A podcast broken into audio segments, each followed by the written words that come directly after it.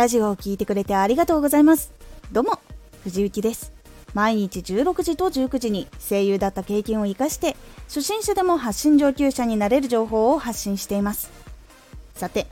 今回は収録一本勝負は難易度が高い。これを最後まで聞いていただくと自分の収録したもののクオリティを気をつけられるようになれます。少し告知させてください。毎週2回火曜日と土曜日に藤雪から本気で発信するあなたに送るマッチョなプレミアムラジオを公開しています。有益な内容をしっかり発信するあなただからこそ収益化してほしい。毎週2回火曜日と土曜日。ぜひお聴きください。はい。収録1本で編集なし。もちろん BGM も交換音もつけていない状態で投稿された場合トークの実力がそのまま現れてしまうからなかなかトークが苦手な人は勝負するのは難しいというところがあるからなんです。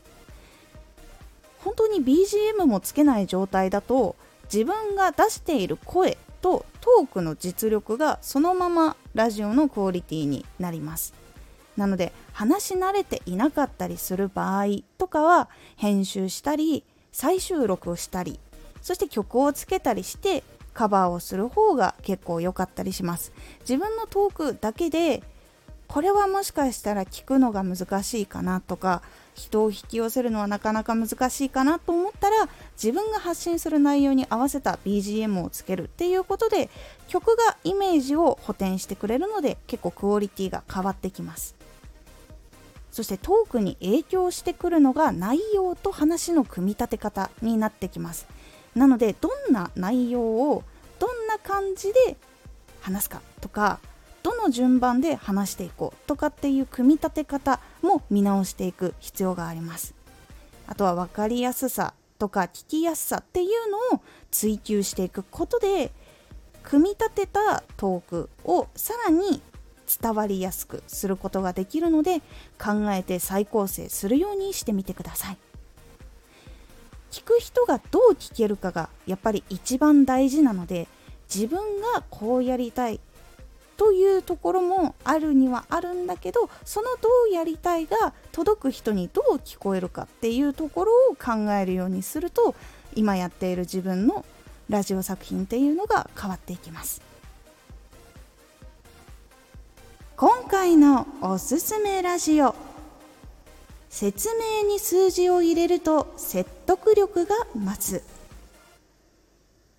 これは説明に数字を入れた方が相手にもイメージが届きやすいそしてイメージしやすいという風になるので信頼を得られやすいという感じのお話になっております。このラジオでは毎日16時と19時に声優だった経験を生かして初心者でも発信上級者になれる情報を発信していますのでフォローしてお待ちください。次回のラジオは基準を他の人に任せてはいけないです。こちらは基準を他の人に任せていると他の人の指示とかがないと動けなくなってしまう。そういうことを引き起こしてしまうということがある。という感じになっておりますのでお楽しみに。Twitter もやってます。Twitter では活動している中で気がついたことや役に立ったことをお伝えしています。是非こちらもチェックしてみてね。コメントやれたいつもありがとうございます。ではまた。